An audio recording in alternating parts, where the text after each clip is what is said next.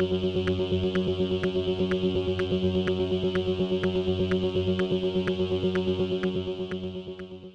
y caballeros, bienvenidos a 10 a 15, un podcast de sala de películas y series en un lapso de 10 a 15 minutos. Yo soy Ángel en este primer episodio del 2023 voy a estar hablando de Tar.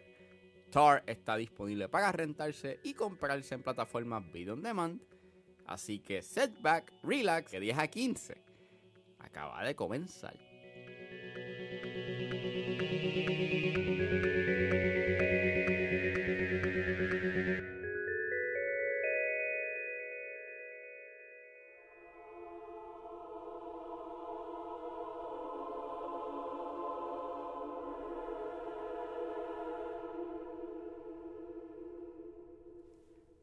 Tar es una película escrita y dirigida por Todd Field. Es la primera película de Todd Field desde Little Children, que creo que la lanzó en el 2007. Ya un buen tiempo sin el señor Field este, hacer una película. Y pues hizo Tar. Eh, el elenco lo compone Kate Blanchett, Noemi Merland, Nina Haas, Sophie Cower, Adam Gopnik y Mark Strong y trata sobre Lydia Tarr, la cual es considerada una de las mejores compositoras y conductoras y la primera mujer directora de la Filarmónica de Berlín. Disclaimer, esta película tiene temas de acoso y hay temas implícitos de suicidio, por lo cual sugiero discreción. Como mencioné, eh, el señor Field este, hizo Tar, pero había leído o visto eh, una entrevista de que cuando él hizo el guion de Tar, él lo hizo pensando en Kate Blanchett. Y que si Kate Blanchett no accedía en hacer esta película, pues nunca iba a existir. Gracias a Dios, este, Kate Blanchett accedió a hacer este proyecto. Y yo vi Tar este, en la semana de mi cumpleaños, a finales de diciembre. Eh, la compré en Walmart a 18 pesos. Fueron los mejores 18 pesos que yo, me, que yo he gastado. Este. Y si escucharon el episodio de el top 5 de Cinemas Podcast, un shout out este, a Alejandro Rengo de Cinemas Podcast y de paso se suscriben a sus redes sociales y escuchan el episodio, eh, los dos episodios de eh, los top 5 eh, de el top 5. Alejandro pudo reunir un montón de, de críticos y literalmente hizo dos magno episodios espectaculares donde pues se está hablando de lo mejor que salió en este en el año pasado y pues nada, este yo puse Thor en mi número 5 y sí, esto es un masterpiece. Esta película me afectó considerablemente mi top. Este ahí tenía Good Luck to Julio Grant y en cierta forma me duele porque esa película también es bien buena, pero Thor eh, es otra cosa. Este, las vibras que tiene esta película del cine de Kubrick son bien obvias y, mano, me encanta tanto esas vibras y ese estilo. Porque pues este, el cine de Kubrick siempre se ha caracterizado de ser un cine bastante frío, bien metódico, bien centrado y es bien pausado. Emana una frialdad que es bien palpable en pantalla y eso en cierta forma puede que no sea del gusto para algunas personas yo lo entiendo porque pues es bien frío y es bien... O sea, no hay ningún elemento cálido en esta película, es sumamente frío y mecánico y es espectacular. Este, me encanta mucho el uso de estos tiros largos. Este, no solamente están para que tú seas parte o que tú sientas lo que acontece en esas escenas, sino de que me gusta mucho cómo en cierta forma hace que las escenas se sientan reales. No se siente que estás viendo una película, se, se siente que estás viendo momentos de la vida real que están aconteciendo en real time.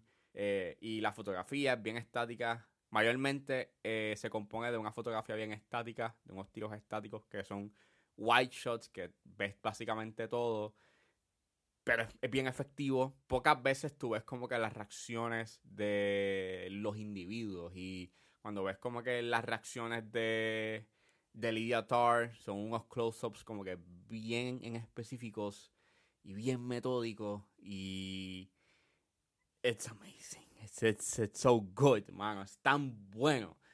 Y Kate Blanchett, pues no es Kate Blanchett. Yo no vi a Kate Blanchett en esta película. Yo vi a Lydia Tarr. No, es, no se siente que es un personaje, se siente que es una persona sumamente compleja, con muchos issues, y que por lo menos se convierte en este vehículo para hablar sobre la cultura de la cancelación y si la sociedad puede dividir el arte del artista.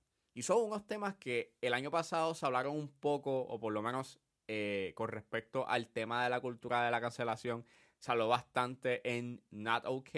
Claro, desde una perspectiva bastante eh, más enfocada en las redes sociales y la manera en cómo se comportan las redes sociales con respecto a pues personas que hacen actos horribles y no en las redes o lo que una persona haría por tener fama. En este caso, Tar actúa como una anatomía de lo que sucede eh, cuando una persona pues es este, acusada de algo.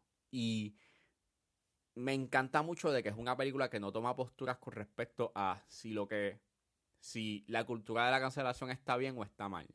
Eso, la película, bastante inteligente, lo deja a discreción de la audiencia y al ser completamente objetivo estás viendo todas las caras de lo que sucede cuando una persona es acusada y está en este camino de ser cancelada, te hace cuestionar mucho sobre si esta persona se lo merece, si esta persona este qué fue lo que hizo, si lo que hizo en realidad pasó.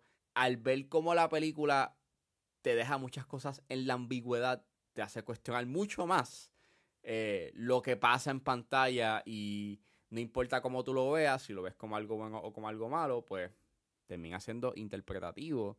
Y el tema que genera y la, y la discusión que genera la película es tan compleja, es tan profunda. En realidad te hace pensar y te hace cuestionar eh, sumamente lo que viste en pantalla. Y más cuando hay muchos elementos que nuevamente están en completa ambigüedad que te hacen cuestionar mucho más el personaje y pues te hace dudar mucho más de Lydia Tar. Y mano, en verdad esta película está tan, es tan excelente, está tan bien hecha, me encanta. Y esos últimos 40 minutos son tan tensos y tú estás viendo como que esta caída de esta artista, you este, galardonada y, y, es tan inquietante y es tan horrible y es como que diablo, mano, o sea, son esos últimos 40 minutos son espectaculares y el cierre que tiene es poderoso porque nuevamente se dirige más a la interpretación. Y no importa qué interpretación tú le des, pues es excelente porque estás creando una discusión sobre lo que pasó, sobre lo que pasó de la película. Y me encanta mucho cómo difumina esta película las líneas de la realidad y ficción. Han habido casos en donde, luego de haber terminado la película, empezaron a buscar información sobre si Lydia Tarr existía o si este personaje está basado en alguien, o si es un biopic o whatever. Y eso en cierta forma pues tiene que ver con ese uso de organizaciones reales y hacen referencia y no pues a la pandemia. Yo creo que de las películas que han hecho referencia sobre la pandemia es como que la más este es la mejor que ha podido como que plasmar ese, e, esa paranoia de la pandemia y lo ves como que con las sutilezas de cómo se comporta Lydia Tarr, que muchas veces la ves como que untando ese alcohol en las manos y it's, it's, it's amazing. Kate Blanchett no es Kate Blanchett en esta película. El guion de esta película es sumamente espectacular. El tema que trae a la mesa es pertinente. Y no solamente es pertinente, sino de que al no tener un, una, al ser objetivo, sumamente objetivo, está trayéndote todas las caras sobre la cultura de la cancelación y si nosotros como sociedad podemos dividir el arte del artista y si eso es algo que se puede hacer o no. Y es espectacular. Pienso que es una de las mejores películas que salió el año pasado. Yo espero que quede nominada a los Oscars. Está bien difícil en la categoría de mejor eh, de, mejor actriz porque en verdad Michelle Yeoh se lo merece, pero si gana Kate Blanchett, pues I get it, porque en verdad Kate Blanchett no es Kate Blanchett, es Lydia Tarr. Y Lydia Tarr existe.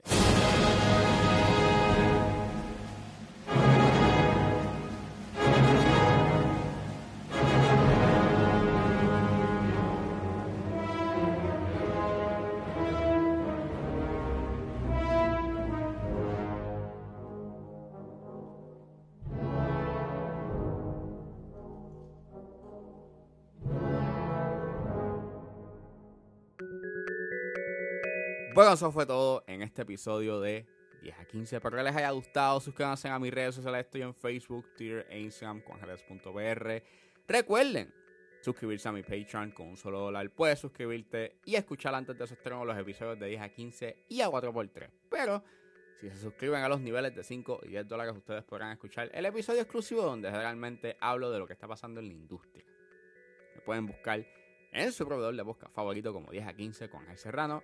Gracias por escucharme y nos vemos en la próxima.